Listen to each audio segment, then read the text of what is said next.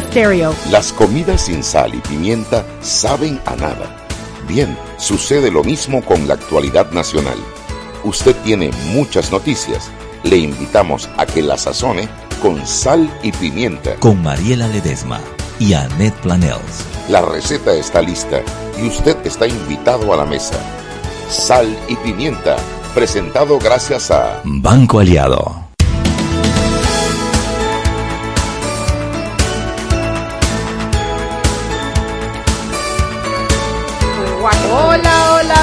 Bienvenidos a este su programa, suyo, suyo, de nadie más. Sal y Pimienta, un programa que es para la gente con criterio.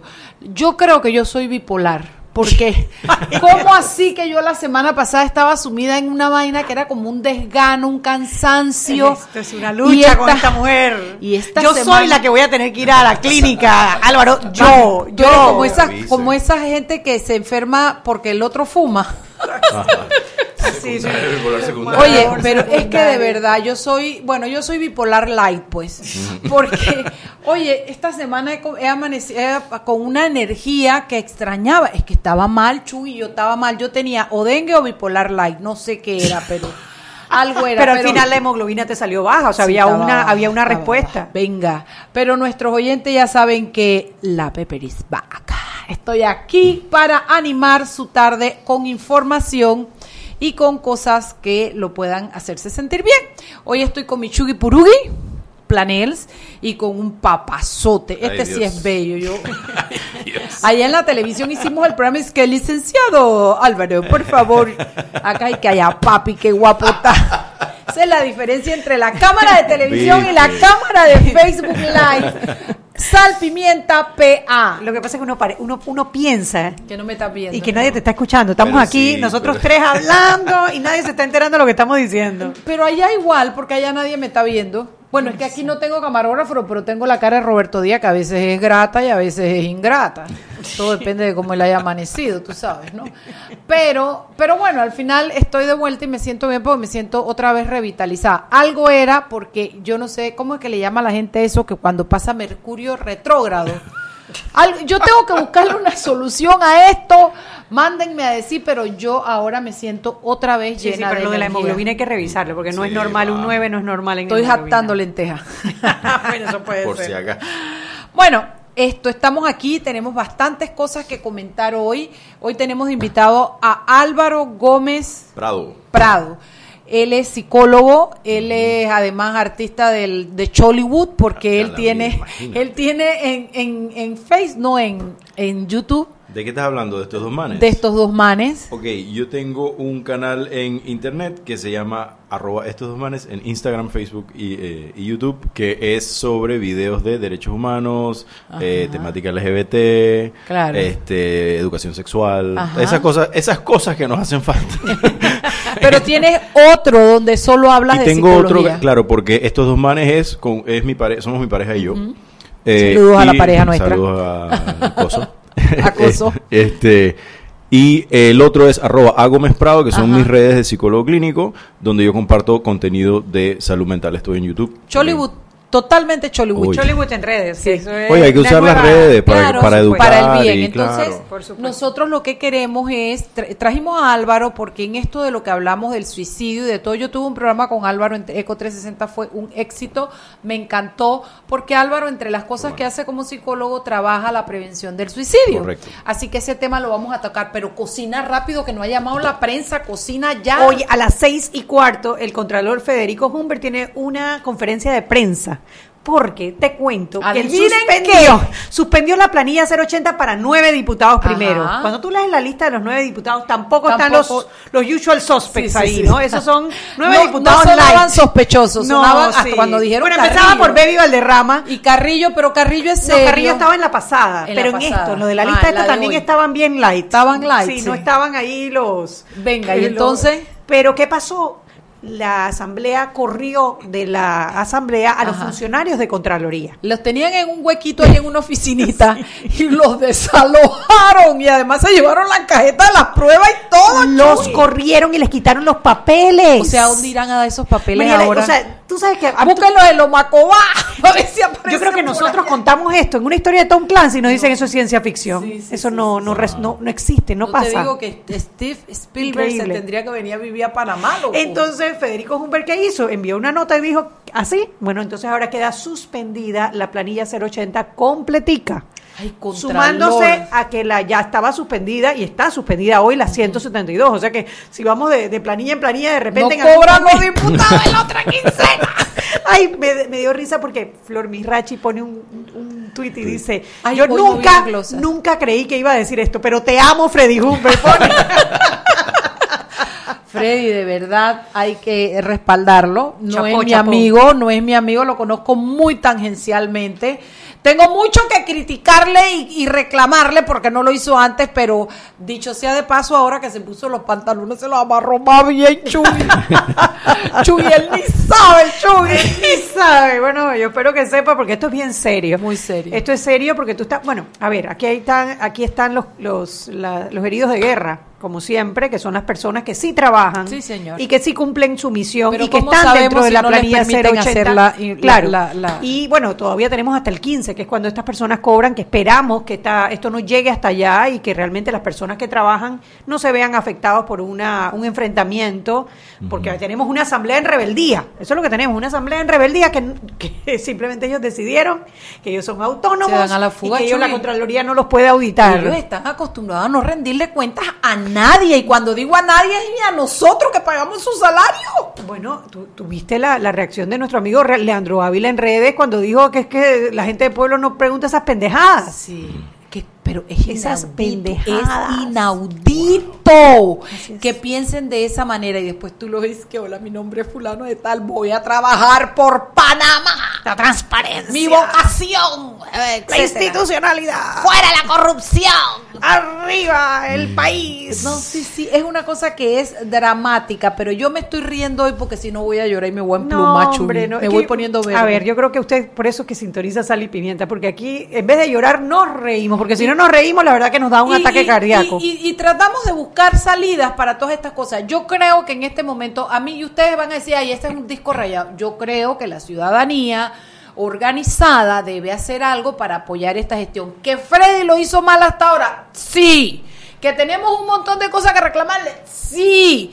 Que sí, pero en esta, en esta, en esta acción específico, mi respaldo total y debiéramos todos los ciudadanos hacerlo porque si no fuera porque está haciéndolo ahora, porque están peleados por lo que usted quiera, no tendríamos nunca un atisbo de posibilidad de poder llegar a una conclusión o a entender o a obligarlos a entender que ellos le rinden cuenta al país a través de nuestras instituciones, que las pisotean y hacen lo que les da la gana, pero que el país tiene instituciones.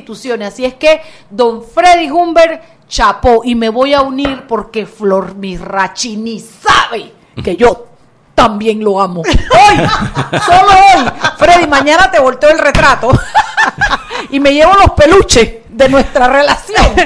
Oye, Pero por hoy lo amo. Ay, a mami, a tijo y todo, Mira. sacando la palabra del diccionario y todo. Sabes que yo saco de vez en cuando, mamita, porque si no se me olvidan, mami.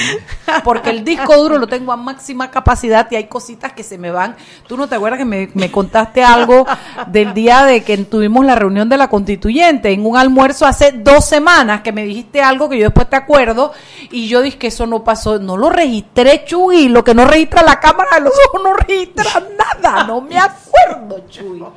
Oye, ¿y qué te parece de Wacket que se viene a desquitar con Panamá? Mira, eso no tiene nombre.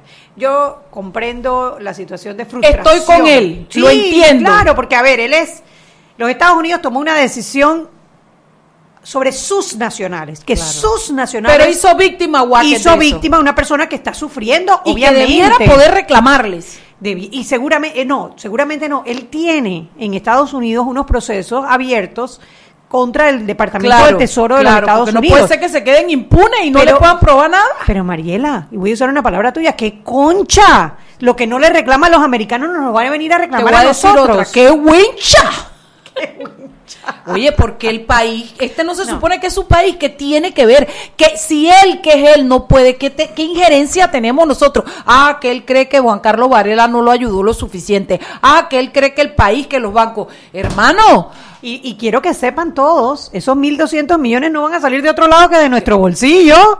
Así que no se pongan, porque ahora de que, que pobrecito Wacket, pobrecito Wacket, que le vaya y le reclame al que al- realmente al que le hizo la, le- al la- que le- al que le pasó la mocha, no el a que lo nosotros. puso en la lista Clinton, por supuesto. Yo- yo te lo Dice de que no, el Banco Nacional como que fuera algo ajeno. Eh, El Banco Nacional es de nuestro bolsillo. Es como cuando vamos a comer que yo te digo, dale, que pague el programa. Pagamos al programa. imita tú y yo así mismo. Así mismo. Sí, sí, impresionante, Impresionante, pero bueno, así es este país. Si creían que nos íbamos a sumar, no way. No, en esa no, en no, esa en no. esa no. No, Yo señor. respaldo su, su, su protesta, respaldo que lo que se le hizo fue una canallada, respaldo que reclame a Estados Unidos, pero a Panamá, que wincha, de mi, de mi bolsillo no, del mío no. No, no, señor. Así no es la ¿Qué cosa. más cocinamos, Shugi? Que estoy ardiente. Destaque. sí, sí, sí. Estoy que me quemo. Atisbo. Atisbo. Tú, yo te oye, por favor, eh, no mi palabrita. Ay, querida. Tú no sabes, yo me gradué en, la, en, la, en La el clava, INTI, en el. INTI. Ah, en el Inti. Ay, querida. Ah, qué ver. Cuando se me sale Ah, qué Sopaman, ahí donde se me sale el INTI. Mira, otra cosa que está también, que es un tema serio, es un tema serio, es eh, la solicitud esta que quiere hacer el Ejecutivo para que le den Ay, una sí, dispensa. Chuy, 300 millones La ley que de responsabilidad fiscal limita el déficit al 0.5% este año. En el, en el gobierno de Martinelli yo recuerdo por lo menos tres veces que solicitaron la Sí. dichosa dispensa. Y cuando solicitan la dichosa dispensa no es más que gastar más De lo que presu- entra. que lo que le entra y lo que hace es aumentar la deuda. Deuda Y por pública. eso hoy en día tenemos una deuda como la que tenemos. Entonces, si bien está bien, el Producto Interno Bruto no va a ser lo que estaba estimado, lo- la recaudación de impuestos no va a ser lo que se tenía estimado, pero cuando a ti te entra menos plata, tú te amarras la correa. Oye, tú le das 35 Tú te dólares más la de casa. Tú pagas lo básico Claro. y lo superfluo lo cortas. Tú le das a la las el, marido llega a la casa y le dice, coge, revuélcate con esto, pues no hay más. Y la mujer ve cómo le da comida, tres golpes a los hijos, cómo les paga el pasaje para la escuela. Y bueno, si no hay para ahorrar para el 15 años, si no hay para pagar cables, si no hay, no se paga. Punto. Se usa lo necesario. A mí lo que me molesta es que es, es un, un derroche, un despilfarro. Chuy, yo nunca había entendido ese, ese, esa sentencia eh, eh, eh, pueblerina que dice lo que no es, ¿cómo es que? Lo que- no es, no sé qué, hagámoslo fiesta. fiesta. Lo O que lo que no cuesta. nos cuesta, hagámoslo fiesta. Porque los gobernantes de este país, nuestros políticos, derrochan el dinero como que si estuviera ahí, como vaya, como mamones, limones, nances en el piso para recogerlo, hermano. Hasta la cosecha de nance se acaba. Cuando cogiste el último an- nance, no hay más. ¿Cómo vas a estar planificando pesada de nance para el pueblo mañana? Entonces, me molesta enormemente porque además es una, ya es un irrespeto, ya es una irreverencia contra las cifras al punto de que, bueno, no hay, pide prestado. Sí, Con sí, ra- o sea, levanta la dispensa. como, Costa Rica, el presidente de Costa Rica acaba de anunciar medidas de austeridad. ¿Cuándo hemos visto nosotros en estos cuatro años de gobierno que ha habido medidas de austeridad? No, y encima de eso, ellos vienen para un- un- una campaña política. Eh, Eh, eh, no, eh, Varela, el no se irá.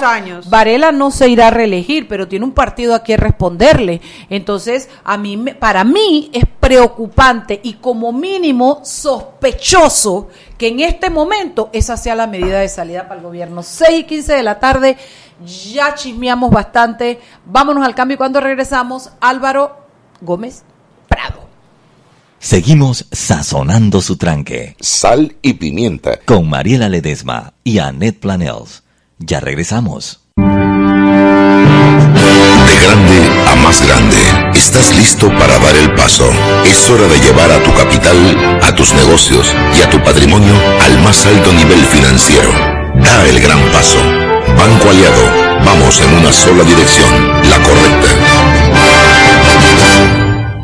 Para que su local, servicio o producto se dé a conocer o incremente ganancias, anúnciese en Sal y Pimienta 391-7670-6671-3411. Si usted nos escucha, sus clientes también. Sal y Pimienta 391-7670-6671-3411. ¿Quieres hacer una gran jugada en esta fiesta del fútbol? Cámbiate a Claro y participa por uno de los 10 televisores LG. Solo tienes que adquirir tu plan postpago desde $19.99 o mantener tu cuenta al día. ¡Claro!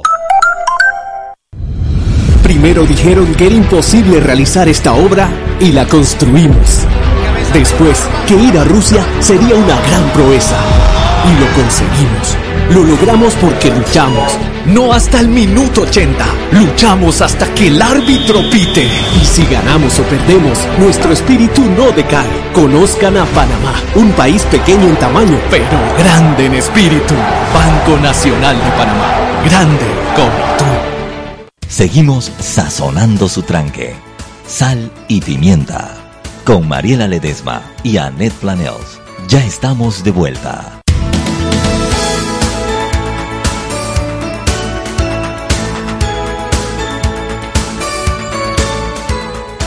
Sal y Pimienta por la cadena nacional simultánea Omega Estéreo. Recuerde que usted nos puede escuchar en nuestras frecuencias de costa a costa y frontera a frontera. 107.3, 107.5. También en nuestra página web www.omegastereo.com, dos opciones en la parte superior del lado derecho, ver y escuchar o simplemente escuchar Sal y Pimienta y toda la programación de Omega Estéreo. Canal 856 para las personas que tienen el sistema de cable onda y bajando la aplicación Tuning Radio en sus celulares, TuneIn Radio, busque radios locales Omega Estéreo de allí nos podrá escuchar. Estamos transmitiendo en vivo también en el Facebook Live de Salpimienta PA.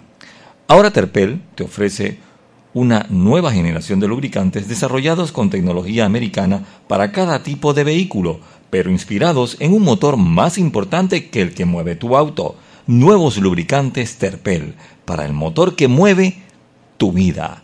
¿Y sabías que la línea 2 del Metro de Panamá tendrá conexión directa con la estación San Miguelito de la línea 1? Esta nueva línea se extenderá por medio de un viaducto elevado hacia el sector este de la ciudad, siguiendo la avenida Domingo Díaz y la carretera panamericana. Pasará por la barriada 24 de diciembre hasta Nuevo Tocumen, donde quedarán ubicadas las instalaciones de patio y talleres de la línea 2 del Metro de Panamá. Continuamos con más aquí en Sal y Pimienta.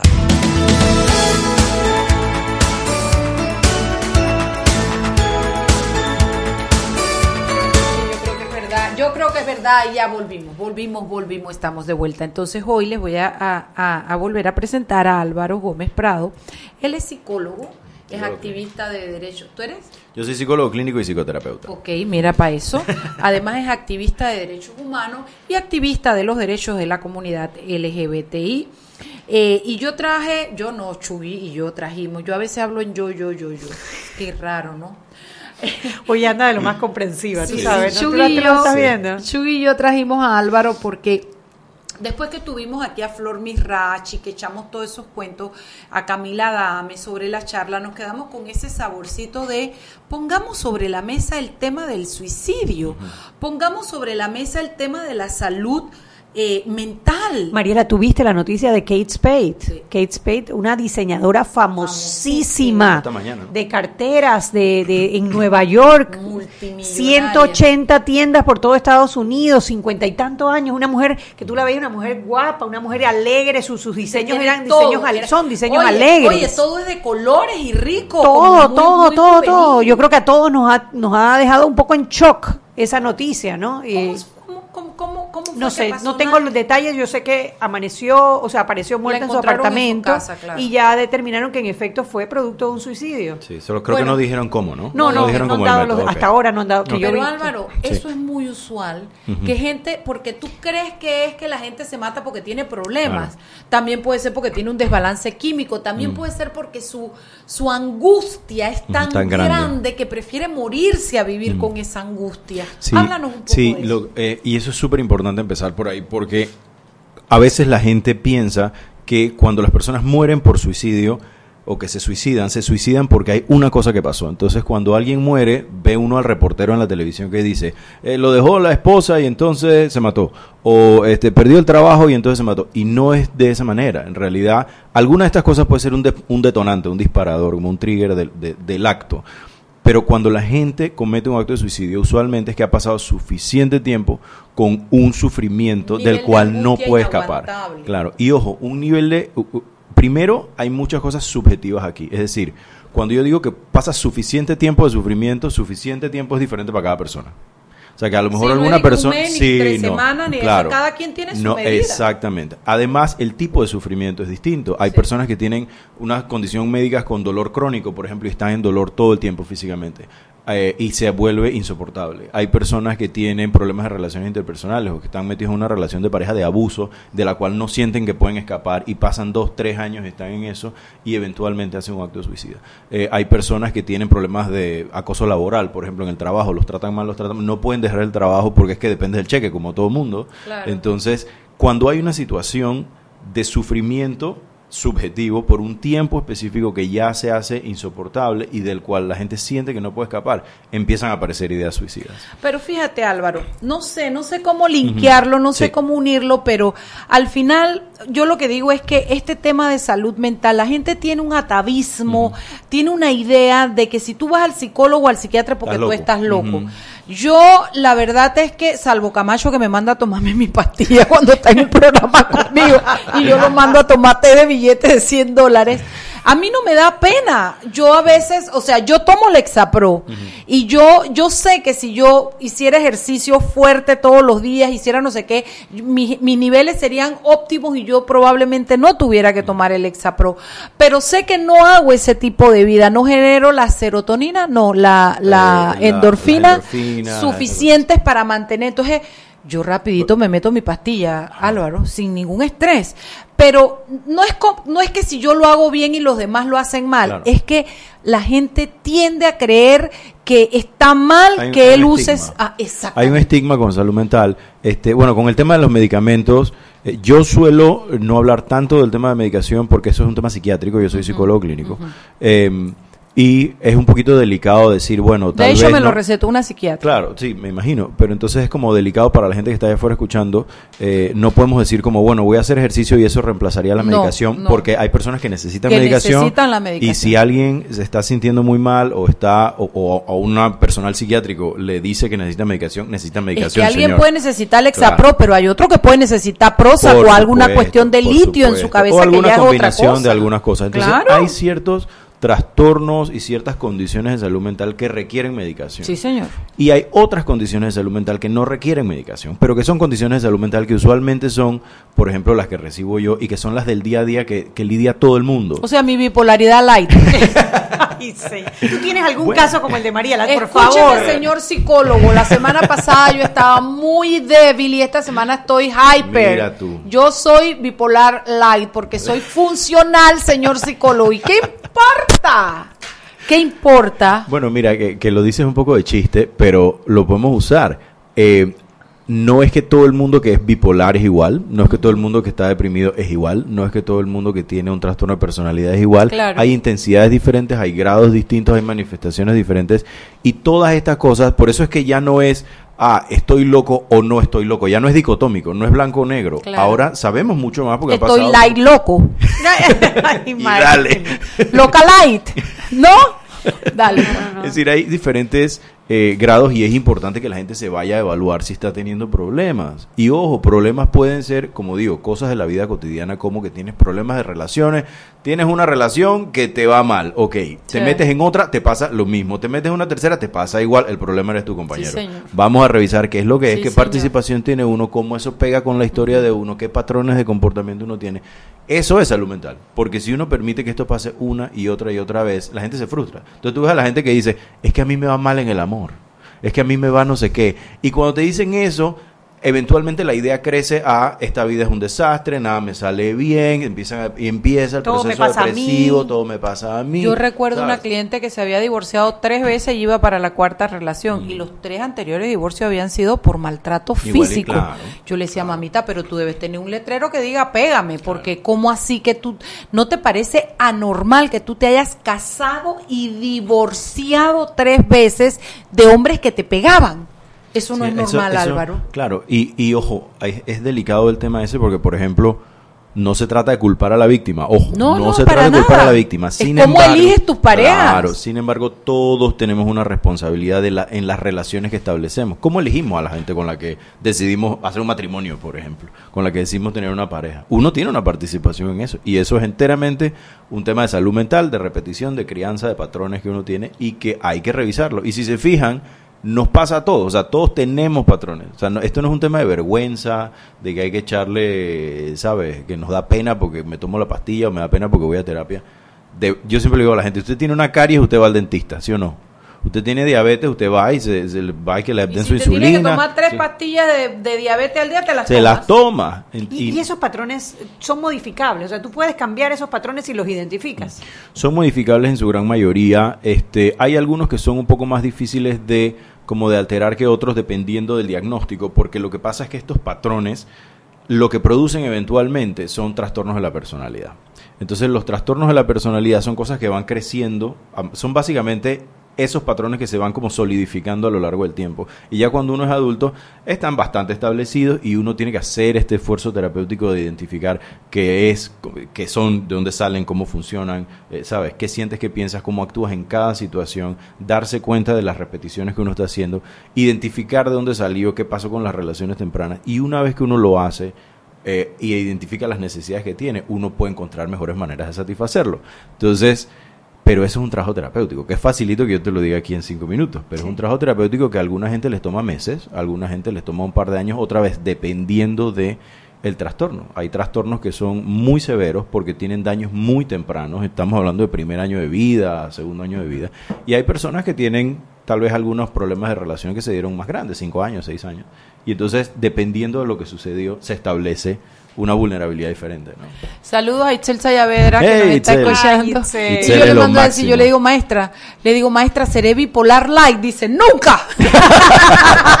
Esa es de bruja como nosotras. Sí, es que Hay ella que invitar como- a la bruja sí, sí, acá con ella no me va, ella no me va a diagnosticar. Itzel es una maravilla. Saludos a Itzel, Itzel es hombre. una maravilla. Itzel me dio clases en la U Ah, hace sí, muchos ella años. traga años. Sí, sí, Ella sí. Años. Sí, es jovencita, está jovencita, yo no sé cómo Ay, hace. aquí vino una vez a un programa y nos hemos reído con ella. Todavía recuerdo ese programa. Hay que traer a Itzel de nuevo. Sí, señor. Pero Sí, bueno, señor. eh, a mí me parece interesante lo que has dicho porque dentro de toda esa gama de, de desórdenes que pueden ser de mentales, de personalidad, de lo que sea, me llama la atención, yo no entendía cuando nosotros llevábamos los casos y los evaluaban en el CEPOF, que es la oficina de, de, de interdisciplinar de, de interdisciplinaria de los juzgados. Entonces decía, que rasgos, no sé qué rasgos, y yo me ponía brava y yo decía, y este se ha creído que mi cliente... Después entendí que todos tenemos Rasgos pequeños rasgos de todo. Yo no sé, dame Sí. tres Es ejemplos. bueno de bipolaridad, rasgos de bipolaridad. ¿Rasgos de qué? Por De- ejemplo, por ejemplo, los trastornos de personalidad son paquetes, cada trastorno que está codificado, y ahorita son, eh, si no me equivoco, están entre 9, 9 o 10 trastornos, y cada trastorno que está codificado son, eh, eh, es un paquete de rasgos. Cuando uno tiene suficientes rasgos de ese trastorno, entonces se puede diagnosticar. Pero la realidad es que todos tenemos uno o dos rasgos de cada trastorno y hay diferentes tipos de trastornos. Entonces, ejemplos, por ejemplo, hay un trastorno que se llama personalidad paranoide. Y ese trastorno se trata básicamente de que la gente siempre está pensando y reaccionando como si los otros lo fueran a atacar. ¿Sí ves? Pero no es en nivel psicótico, es decir, no es que la persona alucina ni tiene delirios ni nada, sino que es un pensamiento bastante funcional, pero constantemente está pensando es que me quieren serruchar el piso, es que me quieren quitar la pareja, es que yo no sé qué, es que me está quemando, es que ta ta ta. Entonces, está como pensando a la defensiva todo a la el día. defensiva, claro, porque cuando uno tiene esta idea o esta sensación de que te quieren atacar o lastimar, lo que la gente hace naturalmente es que reacciona. Entonces Claro. se pone agresivo, eso. Hay un Entonces, desgaste ahí, ¿no? hay un desgaste grandísimo. Entonces, eso es algo. Eso es algo que, que, que, por ejemplo, hay un par de rasgos que todos podemos tener de eso. Bueno, son las 6 y 30. Vámonos al cambio de regreso. Vamos a hablar un poquito de Dale. cada uno de esos Dale, trastornos. perfecto. Se- vamos, seguimos. Seguimos sazonando su tranque Sal y pimienta. con Mariela Ledesma y Annette Planels. Ya regresamos. ¿Quieres hacer una gran jugada en esta fiesta del fútbol? Cámbiate a Claro y participa por uno de los 10 televisores LG. Solo tienes que adquirir tu plan postpago desde $19.99 o mantener tu cuenta al día. ¡Claro! Para que su local, servicio o producto se dé a conocer o incremente ganancias, anúnciase en Sal y Pimienta 391-7670-6671-3411. Si usted nos escucha, sus clientes también. Sal y Pimienta 391-7670-6671-3411. Y aquí vamos en el metro. Esta señora se acerca al botón de abrir la puerta. Lo va a apretar. Y ahí mismo le cae el central. Claro, que tenga paciencia. Hay que esperar a que se encienda la luz verde. Seguimos acá en la estación del metro. Aquí viene este. Se está acercando al botón rojo de frenado de urgencia. ¿Qué hace? Lo va a apretar. Muy mal, muy mal. Y muy bien la intervención del árbitro. A este le sacan la roja. Y mira a este. Se va a bajar a los rieles. ¡Qué locura! ¡Qué locura! No, no, no. Roja clarita. ¿Cómo se va a bajar a los rieles? Fuera de juego, señor. Sigue las reglas de comportamiento del metro. Son para tu seguridad y para que el metro siga avanzando como te lo mereces. Metro de Panamá. Lo bueno avanza. De grande a más grande, estás listo para dar el paso. Es hora de llevar a tu capital, a tus negocios y a tu patrimonio al más alto nivel financiero. Da el gran paso. Banco Aliado. Vamos en una sola dirección, la correcta. Seguimos sazonando su tranque. Sal y pimienta. Con Mariela Ledesma y Annette Planels. Ya estamos de vuelta. Sal y pimienta por la cadena nacional simultánea Omega Estéreo. No te quedes por fuera, aprovecha la promoción Tratamiento Renovacel anticelulítico de Clínica Estética Carvajal. Tratamiento Renovacel anticelulítico de última generación. Al fin dirás adiós a las molestias. Saca tu cita, por favor anote 263-8134, 263-8134, 209-4284, 209-4284 de Clínica Estética Carvajal. Y si eres usuario de Movistar con un plan prepago o postpago y acceso a la red LTE, solo tienes que descargar la app Movistar Play desde Google Play o App Store la transmisión será totalmente gratuita, sin costos adicionales y sin consumir tu data. Movistar es diferente. Continuamos con más aquí en Sal y Pimienta.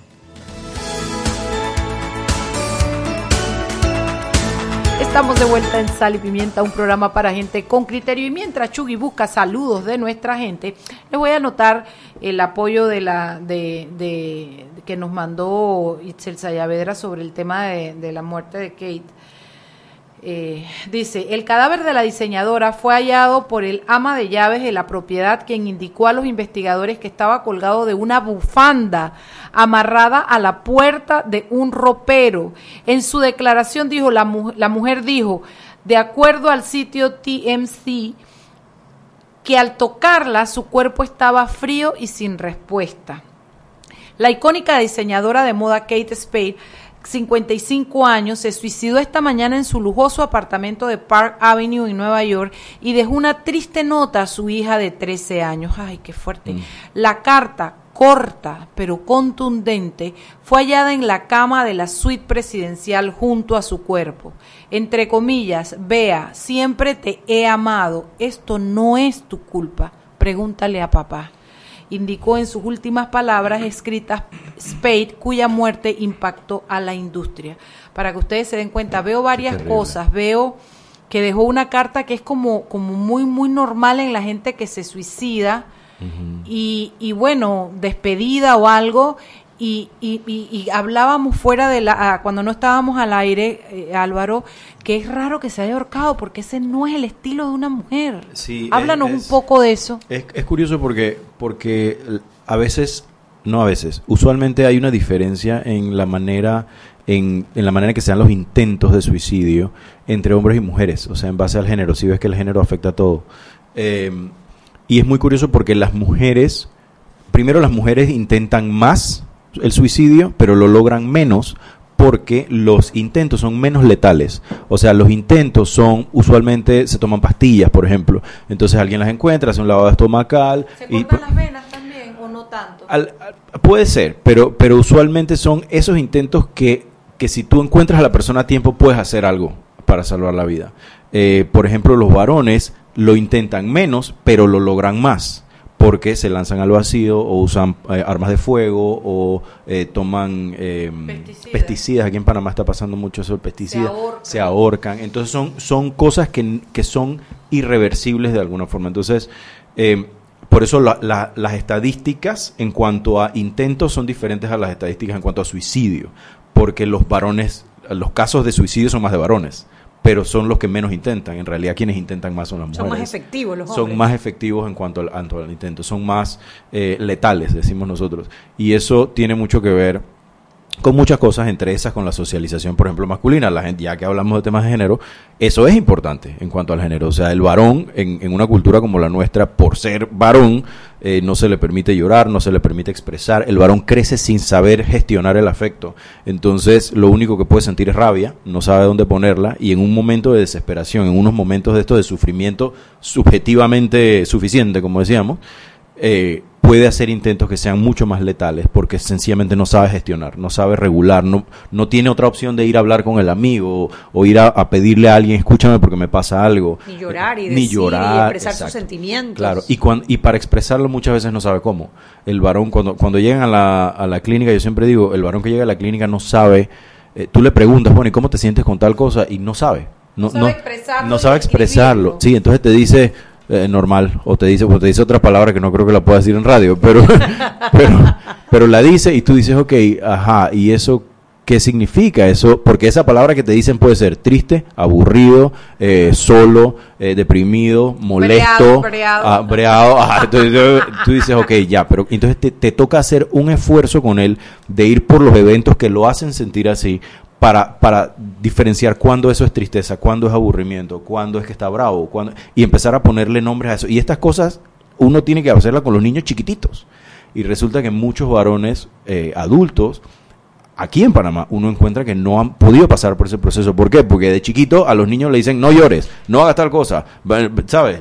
Si no- no, eres una si eres niña. una, ajá. Entonces, y ojalá le digan niña, porque les dicen muchas otras cosas horribles. Claro. Entonces, Que no vamos a decir en radio. Pero que todo el mundo en la casa sabe de qué estamos hablando. Entonces, a la gente que está allá, que está criando hijos, Hay que darles varones, permiso. hay que darles permiso. ¿Y sabes cómo les das permiso? Les reconoces lo que sienten. Uno como papá, uno como adulto, como tío, como, como que sea, tienes que poder empatizar con los niños y reconocer cuando está bravo y decirle. Es tan sencillo como decirle, oye, te pusiste bravo. Te pusiste bravo porque te pasó tal cosa.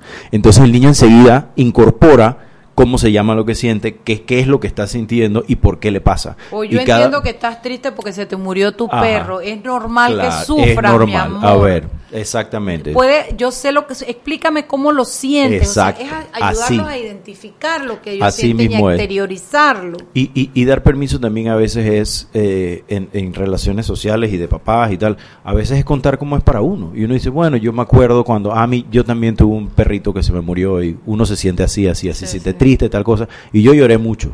¿Tienes Yo ganas tengo- de llorar? Puedes yo llorar tengo conmigo. este amigo Claro.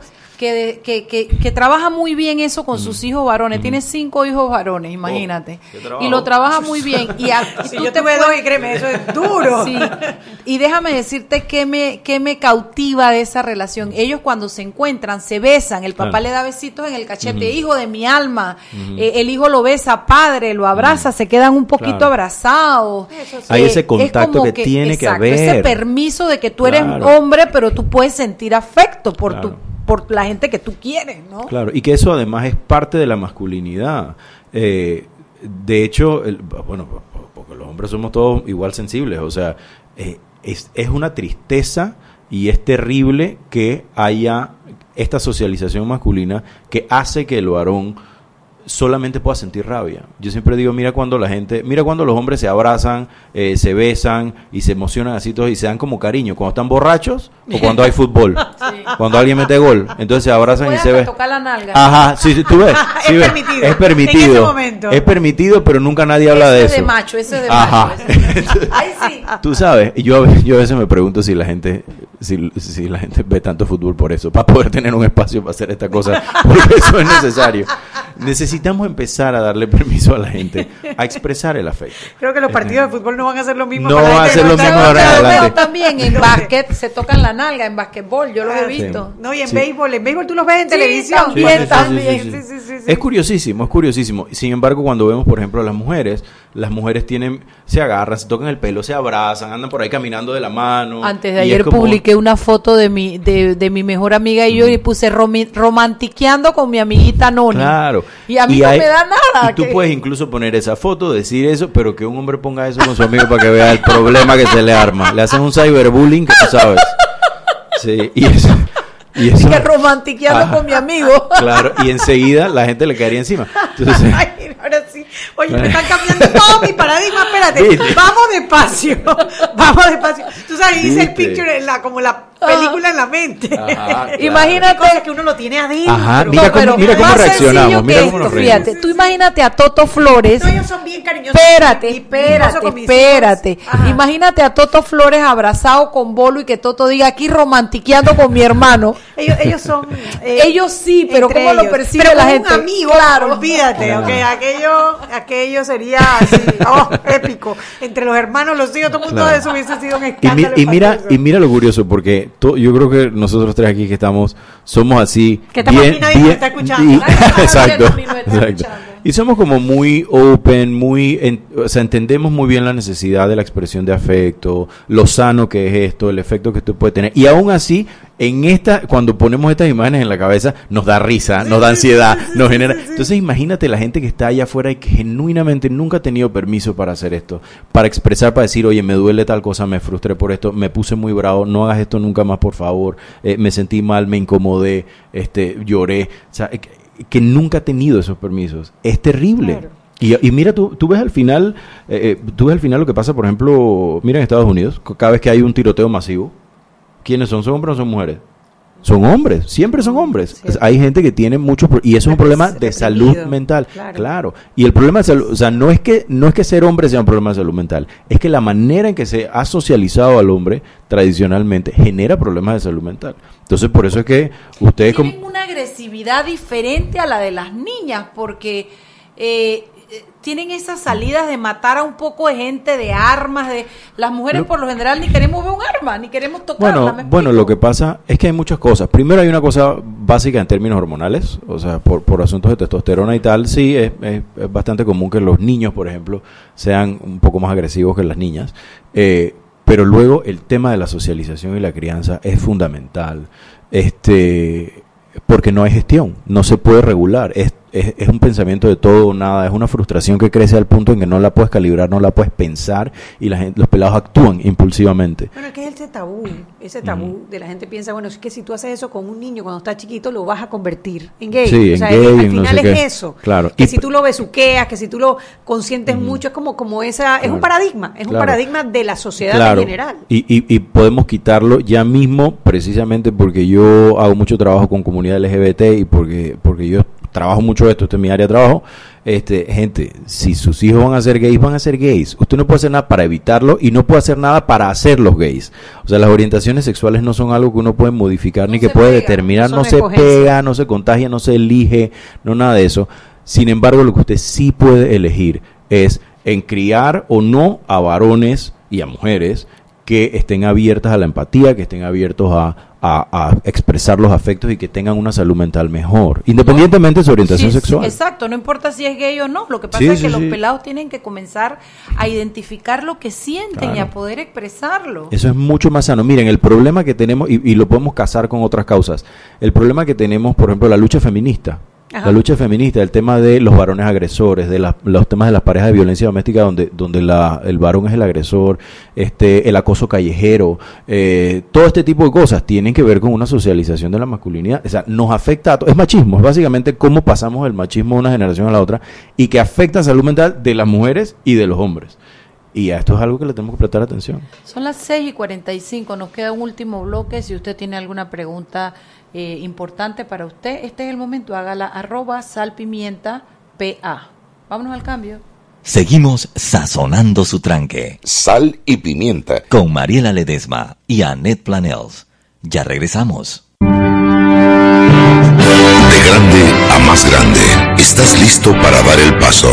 Es hora de llevar a tu capital, a tus negocios y a tu patrimonio al más alto nivel financiero. Da el gran paso. Banco Aliado, vamos en una sola dirección, la correcta.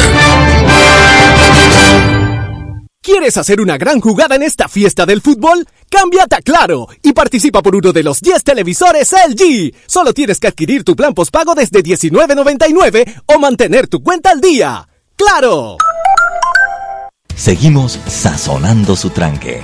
Sal y pimienta. Con Mariela Ledesma y Annette Planels. Ya estamos de vuelta.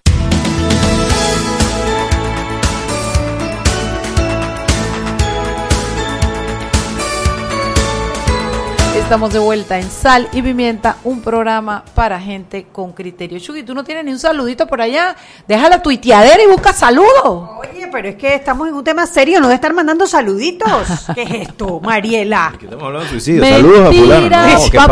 No, ¿qué. Ay, como Chagua Anguizola aquí en el de Chiriquí. ¡Tilín! Baile y goce en el festival de en el pueblo de con fulano de tal. Tilín ha muerto la señora fulana de tal. Eso eres No. Su honra fúnebre. Tilín. Ay, Dios Tradición chiricana, Chiricana, 001. Eso sí, es. señor. De esa escuela de periodismo vengo yo. Álvaro, Dígame. Mira, hemos hablado de todo, ¿no? Porque el suicidio está en el medio, pero no hemos hablado de todo lo que es salud Sí. mental. Entonces, yo lo que te pregunto es, ¿por qué la gente tiene que ir a un psicólogo? O sea, vamos a ver, yo a mí me no me enseñaron, a mí me martillaron los dientes para adentro, me encerraron en un closet y no me enseñaron a expresarme o lo que sea que me haya pasado cuando yo estaba chiquita. Me violaron, me pegaron mucho, no me reconocieron mis emociones, me ridiculizaron, lo que sea que me afectó y da como resultado mi personalidad de hoy. Yo te pregunto, ¿para qué sirve el psicólogo? ¿Por qué tengo que ir a un psicólogo? Claro. ¿Qué es lo que puede hacer el psicólogo conmigo que no sea porque la gente dice, me van a robar la plata? Eh, ¿Qué 100%. es lo que dice, qué es lo que hace un psicólogo que te puede apoyar? Ok, el, primero hay, hay diferencias básicas entre psicólogos, psiquiatras y psicoterapeutas. Eh, rapidito, los psiquiatras se encargan usualmente de la medicación, que ya dijimos hay un paquete de patologías que necesitan cierta medicación, así que no todo el mundo tiene que ir al psiquiatra.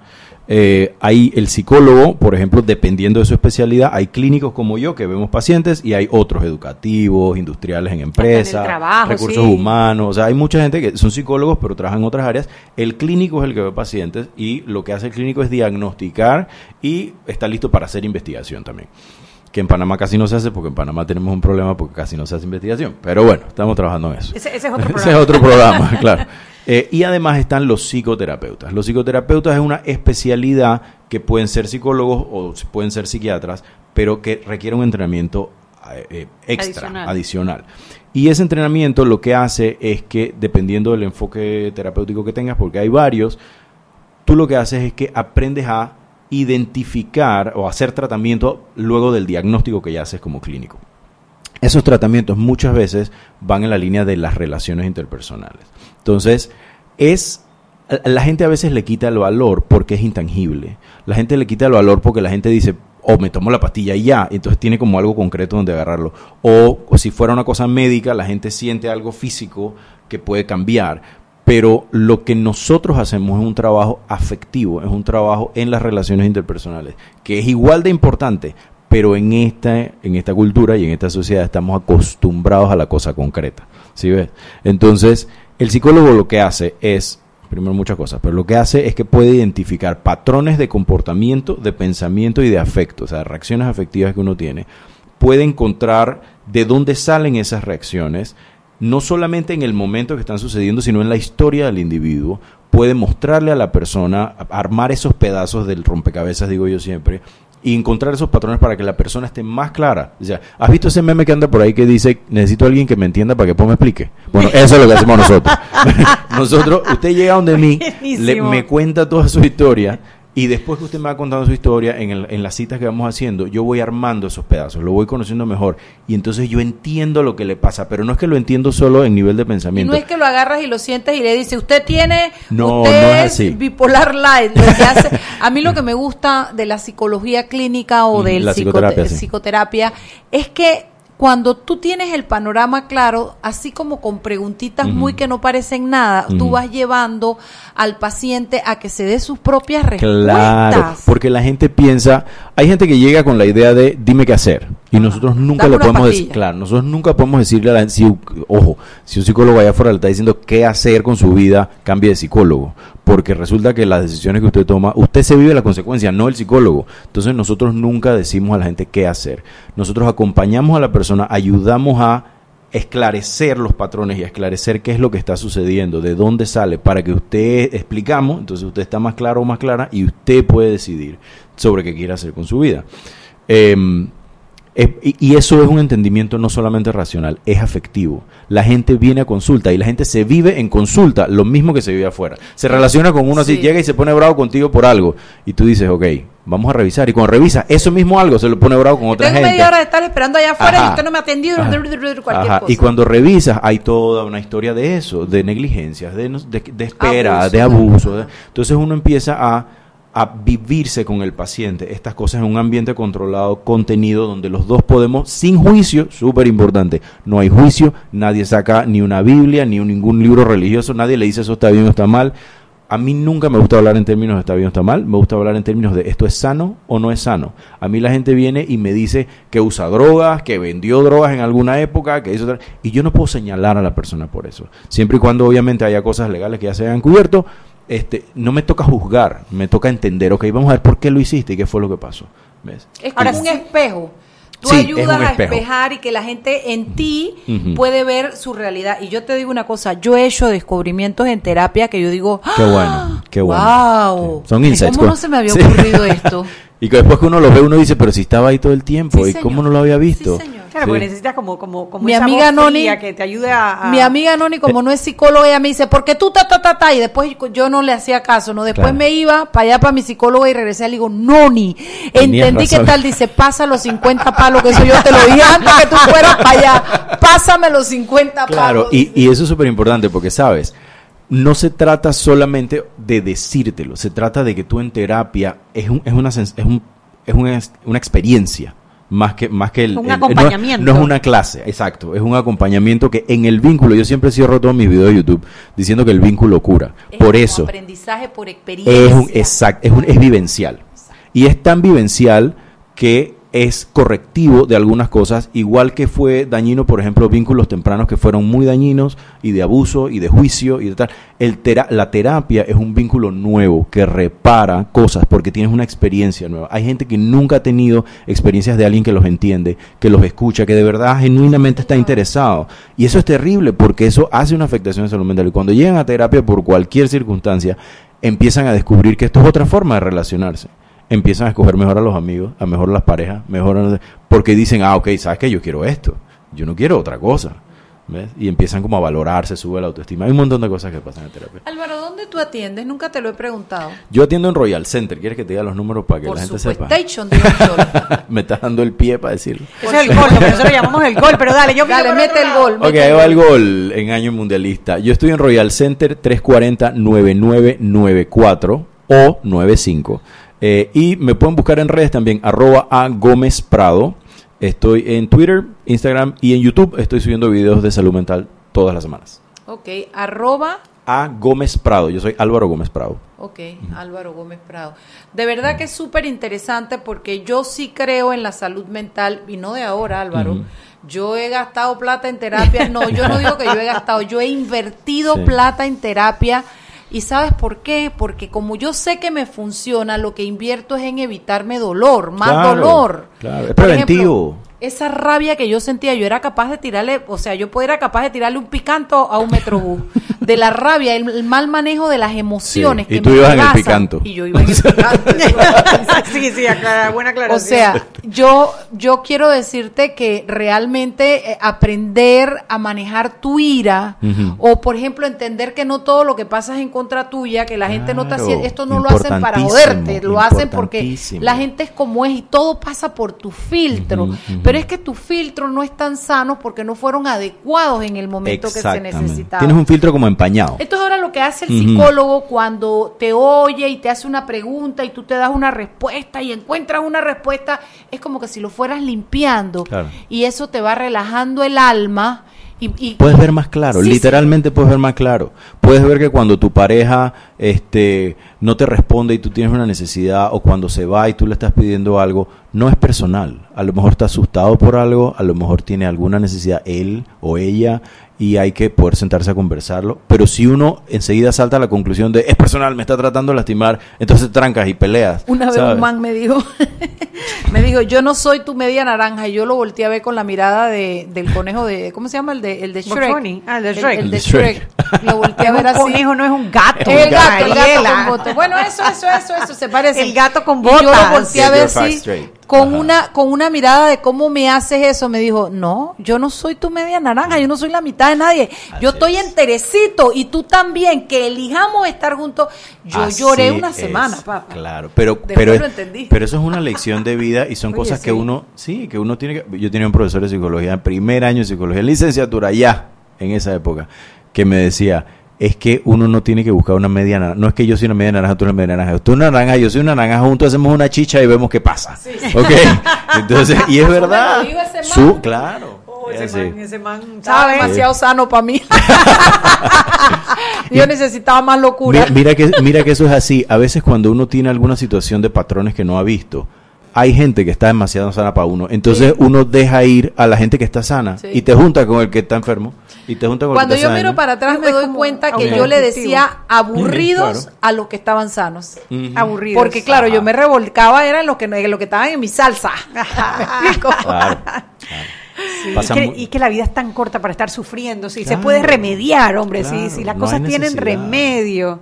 Y- hay y una es- cosa que no la tiene, que es la muerte, y de ahí Sí. Y esta sociedad está diseñada para generar problemas de salud mental. Aquí hay drogas por todos lados, aquí hay...